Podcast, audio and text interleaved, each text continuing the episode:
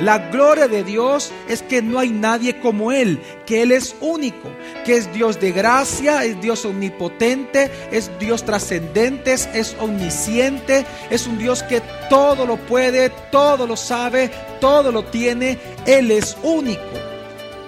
Bienvenido a Gracia y Verdad, un espacio donde aprenderemos sobre la palabra de Dios a través de las prédicas del pastor Javier Domínguez pastor general de la iglesia Gracia sobre Gracia. En esta ocasión con el tema, frente al temor, la batalla por su gloria.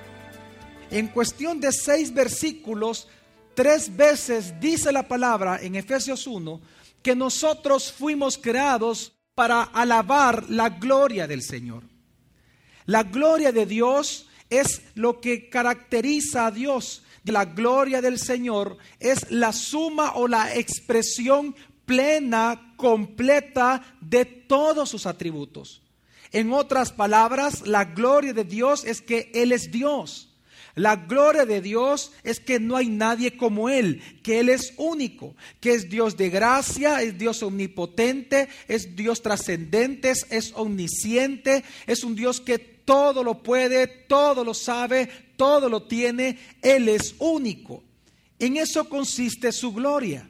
Y la palabra del Señor nos dice que tanto usted como yo fuimos creados y fuimos llamados, fuimos escogidos, fuimos predestinados, fuimos llamados, fuimos salvados o regenerados, fuimos santificados y vamos a ser glorificados todo esto para que seamos alabanza de su gloria.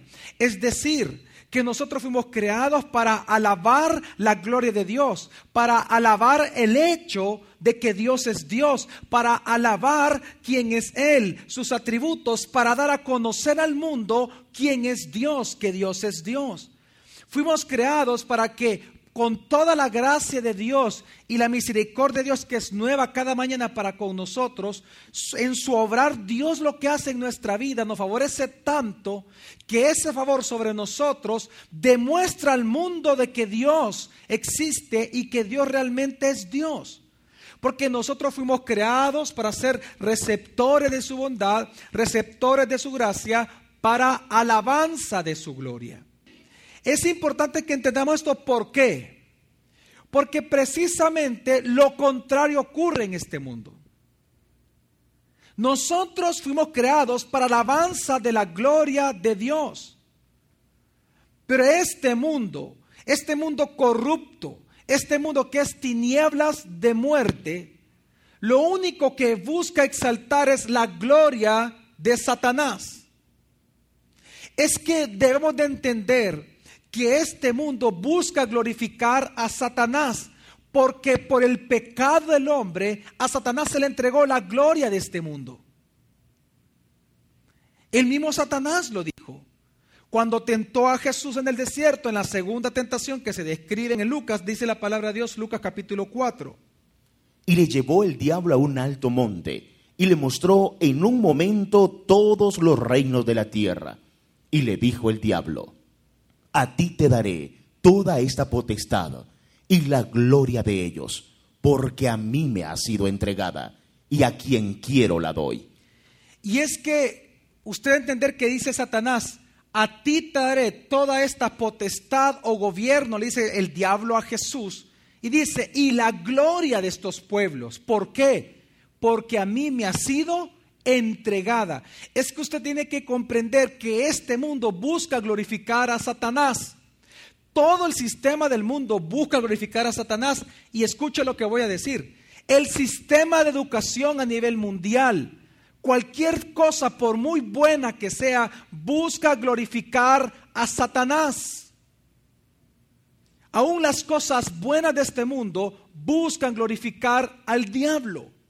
Y digo esto porque nosotros debemos de ver que si nosotros fuimos creados para alabanza de la gloria de Dios, y este mundo en el cual vivimos, convivimos, caminamos, comemos, nos casamos, vivimos, procreamos, trabajamos, busca la gloria de Satanás, entonces significa que ya nos encontramos en una gran guerra entre dos glorias.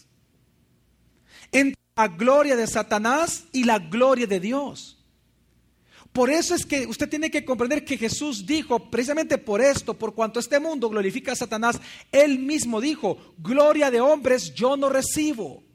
Porque la única gloria que recibe Jesús es la que provenía del Padre. Una vez viene el Espíritu Santo, todos los nacidos de nuevo, entonces ahora, por el Espíritu que mora en nosotros, sí podemos glorificar a Dios.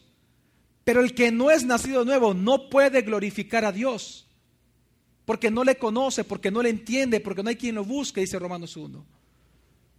Por eso es que nosotros como cristianos, quiero que comprenda algo, usted está en medio de una guerra. Por eso es que no le extrañe que la Biblia a usted le llama en diferentes momentos y con diferentes figuras que usted es un soldado de Cristo. Porque estamos en medio de una batalla. Una batalla por la gloria de Dios, por establecer la gloria de Dios en el corazón de cada persona, porque en el corazón de cada persona su intención no está glorificar a Dios, porque no le entiende, hay quien lo busque a Él. Por lo tanto, nuestra misión es establecer el reino de Dios, su gobierno, su gloria en el corazón de cada ser humano. Porque usted tiene que entender que este mundo es traicionero. Este mundo busca la gloria de Satanás él es un embustero, un mentiroso desde el principio y un asesino. Su reino es un reino de muerte. Por lo tanto, lo único que usted puede encontrar en este mundo es muerte, muerte, muerte, temor a la muerte, rumores de muerte. Por lo tanto, si usted no entiende eso, ante cada cosa que usted escuche, ante cada mensajito que se manden por teléfono, ante cada email que le manden, usted va a temblar como un cobarde y no va a glorificar a Dios. Cada uno luchando por su vida sin importar los demás. Como que si por arte de magia se hubieran olvidado que este mundo es el valle de sombra de muerte. Siempre van a pasar cosas terribles. Y si nosotros no entendemos eso, como luz que somos y sal de esta tierra, no vamos a querer alumbrar, sino que vamos a querer, como dice la palabra, en lugar de ponernos en el candelabro, vamos a querer ponernos debajo de la mesa o debajo de la cama. Y en lugar de alumbrar en este mundo de tinieblas, vamos a estar glorificando el temor que Satanás impone en este mundo. Cobardes que no entendemos que somos luz de este mundo. Que no entendemos que las señales de los últimos tiempos es que habrán guerras y rumores de guerra. Por lo tanto, la pregunta no es, pastor, ¿se va a acabar esto? No, la pregunta es, ¿qué va a hacer usted ante tanto temor que hoy viene en adelante? ¿Qué va a hacer usted? ¿Se irá a cobardar detrás de cuatro paredes, detrás de una ventana, detrás de una puerta? No, más bien este mundo y nuestro país lo que más necesita es del Evangelio, de la gracia de nuestro Señor Jesucristo, el Evangelio de su gloria. Estoy diciendo que el temor no lo embarga a usted porque no se le dio un espíritu de cobardía.